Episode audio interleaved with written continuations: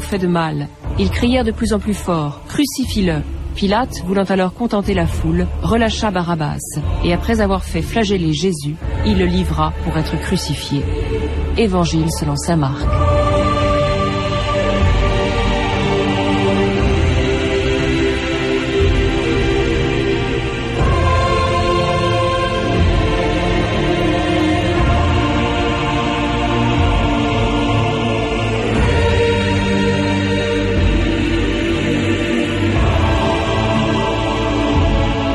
2000 ans d'histoire.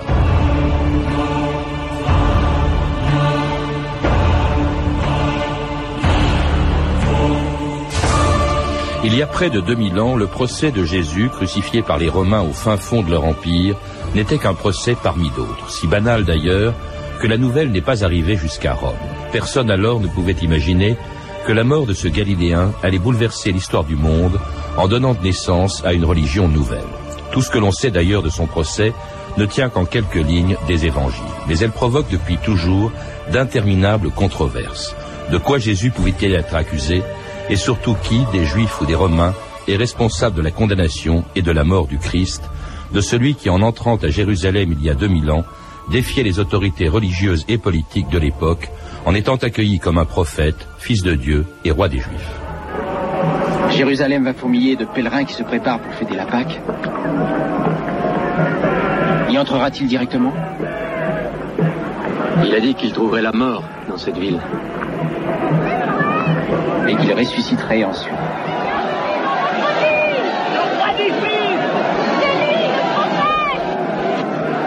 Qui est ce Jésus de Nazareth? C'est un prophète. Un grand prophète. Un prophète? Sur un arbre?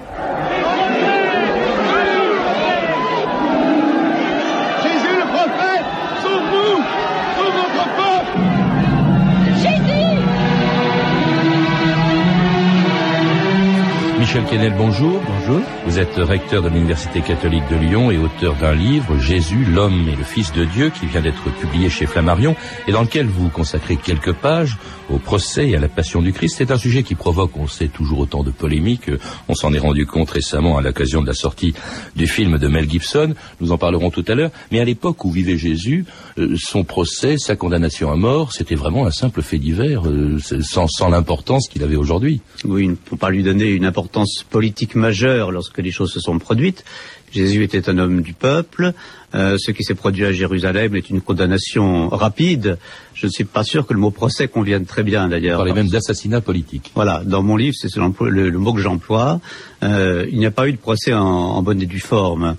Jésus a été euh, confronté à des grands prêtres de l'époque qui voulaient sa mort et les choses se sont passées dans une séance un peu expéditive, de nuit.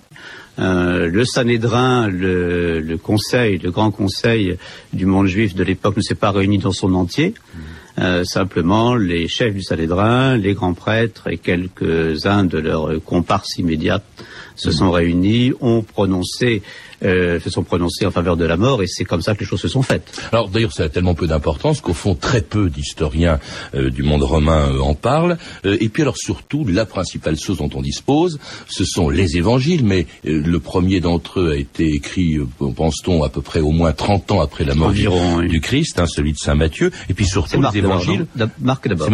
Et, et, alors surtout les évangiles, c'est pas des livres d'histoire, hein, ils sont chargés, ce sont des textes apologétiques qui sont chargés d'apporter la bonne nouvelle. D'ailleurs, c'est le sens euh, du mot en grec. Oui, euh, ce ne sont pas des chroniques. Je crois que c'est très important de se dire cela. Et il faut se rappeler que euh, à l'époque, on prenait en général peu de notes écrites euh, pour des événements de cette enfin de cette faible importance-là. Ce sont finalement les traditions orales qui rapportent les événements. La mise par écrit est plus tardive, et ce sont les textes qui sont ré, enfin, rédigés à la lumière de la résurrection, c'est-à-dire la façon dont Jésus était vénéré par la suite. Autrement dit, ça ne prétend pas être des reportages des choses qui se sont produites. Il faut, aussi, oui. je vous en prie, il faut aussi tenir compte du fait qu'il y a plusieurs évangiles. Et que... Oui, mais ils sont différents, hein, voilà. selon d'abord les auteurs. Hein, il y a Marc, euh, Matthieu, Luc euh, ou Jean, oui. et selon les personnes auxquelles ils s'adressent. Alors ils sont tous euh, écrits dans le monde romain, hein, bien sûr, si bien que presque tous, ils ont au moins en commun une chose, c'est qu'ils sont plutôt indulgents pour le procurateur romain qui a prononcé la condamnation à mort et qui est Ponce Pilate. Alors Pilate était gouverneur de la, de la Judée, il résidait en temps ordinaire à Césarée, qui était la capitale romaine euh, de la, la Judée, et il montait à Jérusalem lorsqu'il risquait d'y avoir des mouvements et voire des émeutes. C'est la raison pour laquelle Pilate était sur place à l'époque, et il est vrai que Pilate a laissé chez les historiens une image beaucoup plus dure que ce que les évangiles en donnent. Mmh. Hein, C'était pas du tout à attendre. Il a à plusieurs reprises organisé des, des, des, des, massacres de juifs euh, fautifs. Il a été rappelé à Rome, d'ailleurs en 36 de notre ère, parce que euh, il risquait de mettre par sa dureté la paix en péril. Donc l'image assez favorable à Jésus que donnent les textes est sans doute assez peu conforme à la réalité historique. Alors en revanche, tous admettent que les juifs aussi portent, enfin certains juifs en tout cas, portent une part de responsabilité. Alors il y a deux textes notamment euh, qui posent problème. Il y a celui de Matthieu hein, euh, qui fait dire aux juifs que son sang soit sur nous et sur celui de nos enfants. Bon, ce qui est évidemment grave, on, on pense à la suite. Ou Jean encore qui ne fait pas très bien la distinction entre les juifs et qui a tendance à ne pas distinguer ceux qui voulaient euh, la mort de Jésus et ceux en revanche euh, qui ne la voulaient pas, d'autant plus que Jésus lui-même était juif. Je crois que vos deux remarques méritent euh, quelques commentaires. D'abord, lorsque dans l'évangile de Matthieu, on entend cette phrase célèbre que son sang retombe sur nous et sur nos enfants, ça ne veut pas dire jusqu'à la fin des temps. C'est-à-dire que c'est une formule, si vous voulez, de personnes qui acceptent la responsabilité de- des décisions qu'ils prennent, mais et là c'est une foule d'ailleurs qui le crie. Donc en fait, euh, la, bon, la foule veut affirmer qu'elle est d'accord avec la mort de Jésus sans plus. Et si on fait, euh, disons, si on prolonge la mort des enfants jusqu'à la fin des temps, on extrapole beaucoup par rapport au sens de la formule. Qu'est-ce que euh, les, les juifs ou certains juifs, Michel Kennel, pouvaient reprocher? Autrement dit, quels sont les, mo- les motifs d'accusation que le Sanhédrin, c'est-à-dire l'autorité juive suprême euh, à Jérusalem, euh, pouvait reprocher à Jésus? On, on l'a entendu, il rentre euh, comme un roi euh, à Jérusalem, peu de temps avant son procès, euh, et puis on, dit il est prophète. Alors ça, cela dit, les prophètes, il y en a eu hein, dans dans l'histoire de- des Juifs. Il est le Messie. Le, judaïsme prévoit l'arrivée d'un Messie. Il, il est aussi coupable d'avoir profané le temple hein, juste après. Je crois que le principal reproche que les grands prêtres de l'époque faisaient à Jésus, c'était de risquer la déstabilisation. C'est-à-dire que l'équilibre entre les autorités juives de l'époque et le pouvoir romain était fragile, sans cesse menacé euh, lorsqu'il y avait un excès dans un sens ou dans l'autre, et euh, l'action que Jésus a faite dans le temple peu de temps après son arrivée à Jérusalem, était très déstabilisatrice, mettant en cause l'autorité des grands prêtres et mettant en cause par là l'équilibre politique de l'époque. Et puis surtout, euh, on lui reproche de se proclamer fils de Dieu. C'est ce que le grand prêtre du Sanhédrin, Caïphe, reproche à Jésus quand il comparaît devant lui. Dis-moi, on rapporte que quand tu prêches, tu prétends être le Fils de Dieu. Alors je te le demande, au nom de l'Éternel, es-tu le Messie, le Fils de Dieu? Je le suis.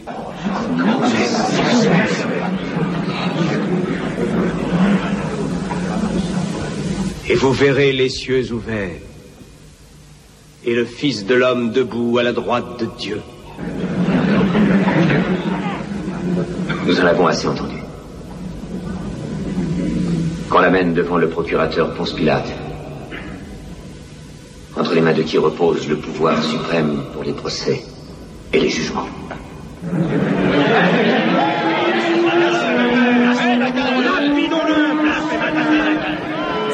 Blasphémateur, hein, c'est ce qu'on entend à la sortie de ce premier procès, qui est un procès purement religieux devant le Sanhédrin, euh, Michel Kennel, euh, c'est parce qu'il se proclame le Fils de Dieu qu'il est considéré comme blasphémateur? Non, le mot fils de Dieu en soi n'est pas blasphématoire.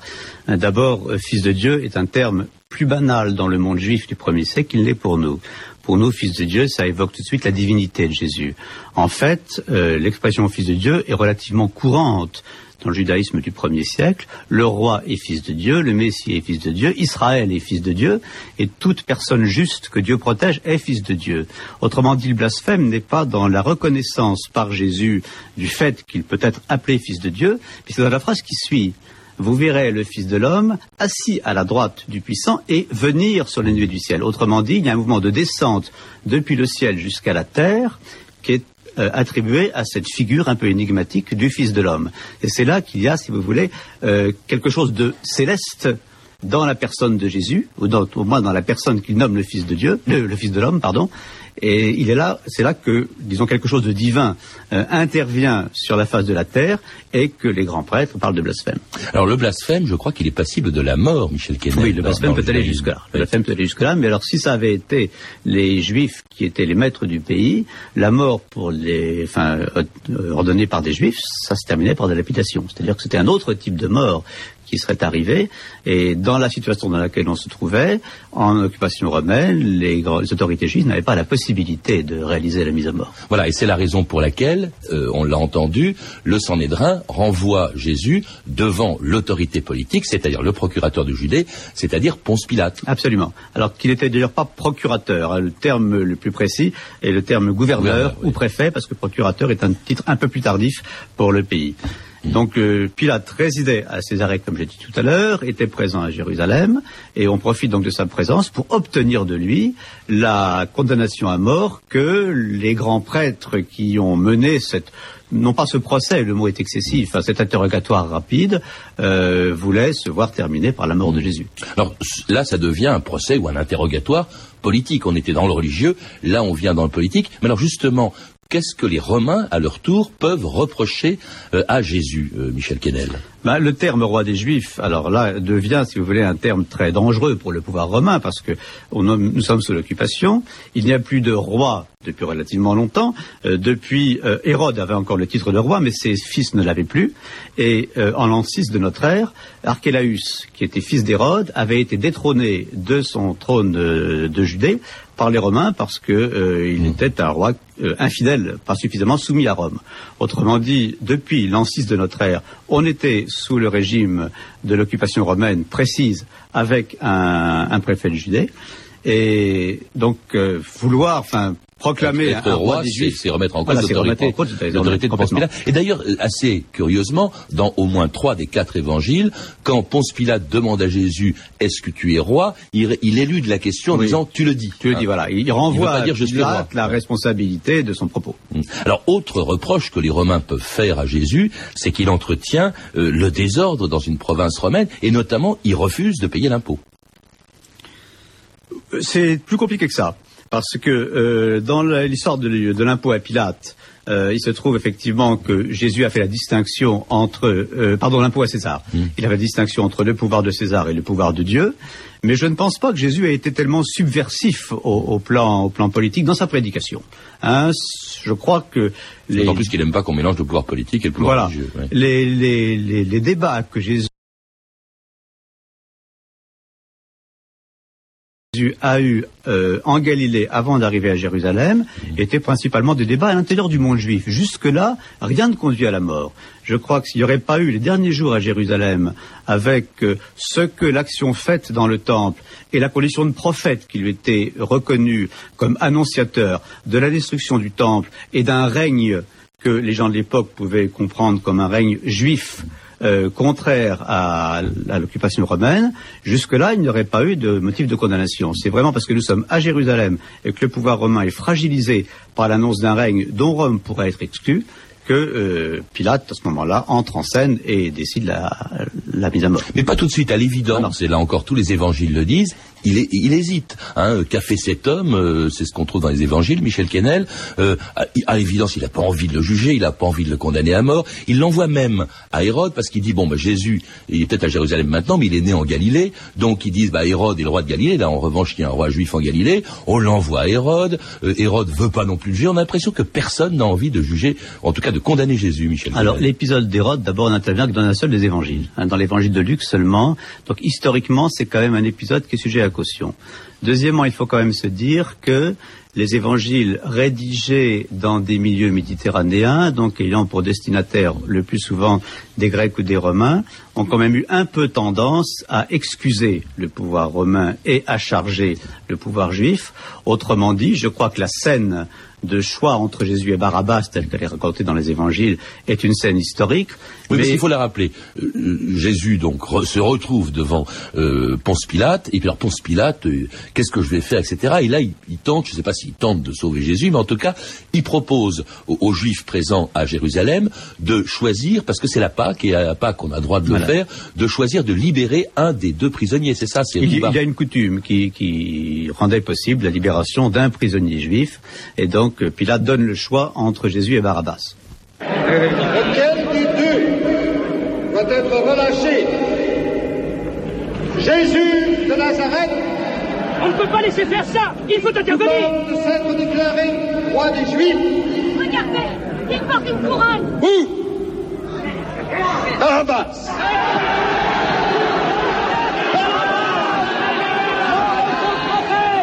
C'est un traître Tu es Nazaréen lâcher Barabbas Barabbas Barabbas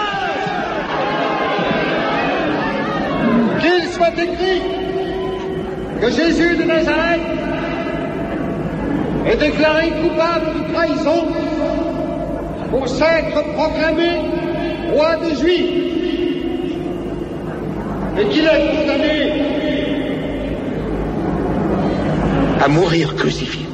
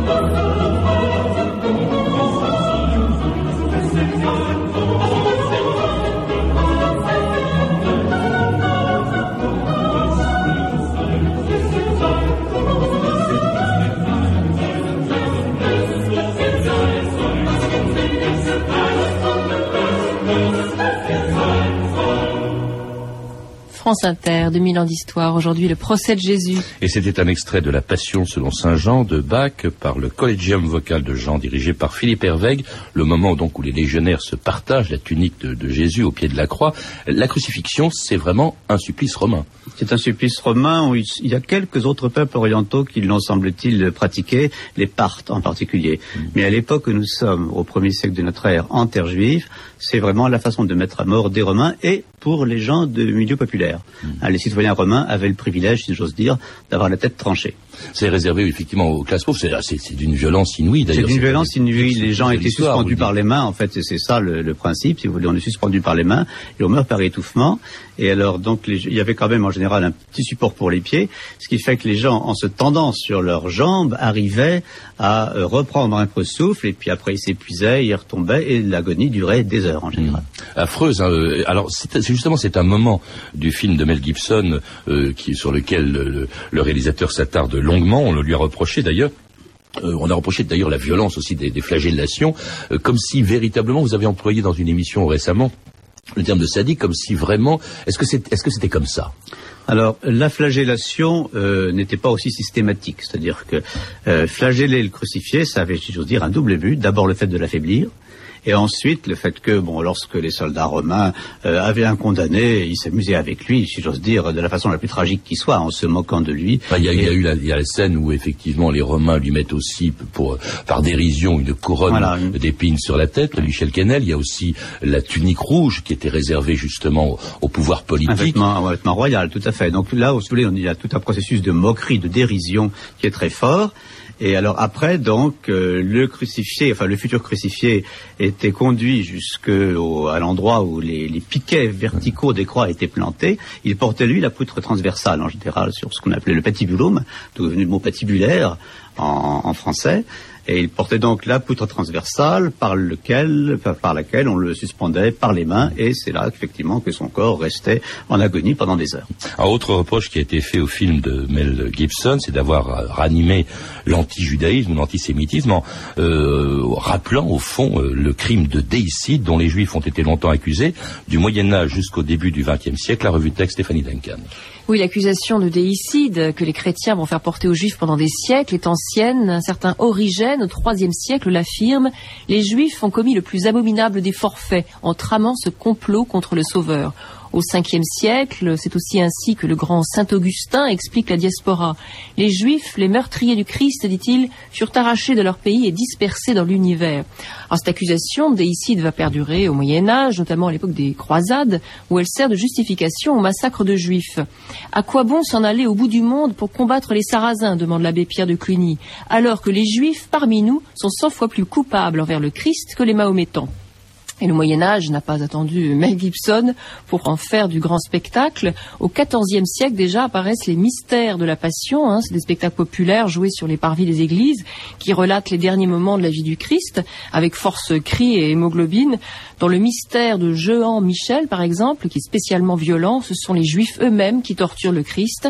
Ils lui frappent sur les épaules et sur la tête. Regardez le sang ruisseler de son museau et après la crucifixion, il lui crache dessus et tire au sort les parties de son corps pour se les partager. Autre forme d'instruction religieuse, si on peut dire, les livres de catéchisme, par exemple celui au XVIIe de l'abbé Fleury, qui en deux siècles connaîtra 172 éditions, on y lit Jésus utile les ennemis, oui, les juifs, jusqu'où alla la haine des ennemis de Jésus, jusqu'à résoudre sa mort en Bossuet, dans ses célèbres sermons, va encore plus loin. Le plus grand crime des Juifs n'est pas d'avoir fait mourir le Sauveur, cela vous étonne. Ce crime si noir, si abominable, quel est-il? C'est leur impénitence, dit donc Bossuet. du côté protestant, Luther n'est pas mieux. Sache, ô Christ adoré, qu'à part le diable, tu n'as pas d'ennemi plus venimeux, plus acharné qu'un vrai juif. Alors cet anti-judaïsme théologique, hein, comme on dit, va être repris au XIXe même par les idéologues antisémites. Édouard Drummond, par exemple, écrit Les Juifs haïssent le Christ en 1886 comme ils le haïssaient du temps de Tibère Auguste. Fouetter le crucifix le vendredi saint, telle est la grande joie du Juif. Il faudra attendre Vatican II pour que l'Église catholique abandonne officiellement cette accusation de déicide. En 1965, l'Église déclare en effet encore que des autorités juives avec leurs partisans aient poussé à la mort du Christ, ce qui a été commis durant sa passion ne peut être imputé ni indistinctement à tous les juifs vivants, ni aux juifs de notre temps. Ça, c'était euh, Vatican II. Euh, mais euh, avant un commentaire peut-être sur ces textes, Michel Kennel, on remarque d'abord que certains d'entre eux, les premiers sont très anciens, mais ils sont quand même très postérieurs à la mort du Christ. Le, le déicide, ça date de quand oui, ben, les, les premières expressions sont chez certains pères de l'Église, enfin à l'époque d'Origène et d'Augustin. Mais pour, euh, euh, je crois qu'il faut remonter un petit peu en amont, lorsque l'Église a, a prétendu être l'héritière d'Israël. Et ça, c'est encore un petit peu antérieur. C'est un père de l'Église d'origine samaritaine qui est devenu euh, chrétien ensuite, qui s'appelle Justin, qui écrivait vers 150 à Rome, euh, au, enfin 150 de notre ère, et qui le premier a, a employé pour l'Église l'expression le véritable Israël. Autrement dit, Israël a été disqualifié dans sa postérité comme si l'élection d'Israël était transférée sur l'Église. Je crois qu'un moment comme ça était un moment fondamental parce que euh, dans la mesure où le peuple juif est disqualifié en tant que peuple d'alliance, ou peuple élu, euh, quelque chose est en germe des vexations et de l'hostilité et de l'agressivité qu'il y aura par la suite. Mais comment se fait-il, Michel Kennel, quand on sait toutes les conséquences qu'a pu avoir cette accusation de déicide, euh, que l'Église est attendue 1965 pour supprimer, au fond, cette idée-là, que les Juifs étaient responsables Je crois qu'il ne faut pas se balayer la face. Vous voulez, il, est, il est très vraisemblable que l'horreur de la Shoah euh, ait joué un rôle assez considérable pour la prise de conscience chrétienne de ce que l'hostilité entre judaïsme et christianisme pouvait avoir comme conséquence. La Shoah n'est pas un événement chrétien, heureusement, mais euh, les, les, siècles d'hostilité de, qui ont été entretenus euh, ont une lointaine responsabilité dans un événement comme celui-là. Donc euh, c'est confronté à la monstruosité de la Shoah que l'Église se dit qu'il faut absolument faire machine arrière par rapport à des siècles de tradition. Parce que, euh, bon, cela dit, on s'est toujours posé la question, au fond, qui est coupable Est-ce que ce sont les Romains qui l'ont crucifié, qui l'ont flagellé, euh, qui l'ont cloué sur la croix Est-ce que c'est Pilate qui l'a condamné, le procurateur romain? Est-ce que ce sont aussi ses, parce qu'il y en a eu, ses collaborateurs juifs Il faut rappeler qu'effectivement une partie du Sanhédrin était pour Jésus, l'autre majoritairement était euh, favorable à la crucifixion. qu'est-ce qui est, qu'est-ce qui est coupable D'abord les responsables sont des personnes et non pas des peuples. Bien sûr. Je crois qu'il faut vraiment se dire cela. Donc ce ne sont pas les Romains. Les Romains, c'est pas très gênant parce que disons les Romains, on ne fait pas l'amalgame entre Pilate et les Romains de maintenant. Quand on dit les Juifs, c'est beaucoup plus grave parce que le mot juif, d'une certaine façon, se prolongerait jusqu'à maintenant. Ce sont des Juifs, les grands prêtres, certains grands prêtres de l'époque, une poignée d'hommes, et c'est le procurateur romain Ponce Pilate.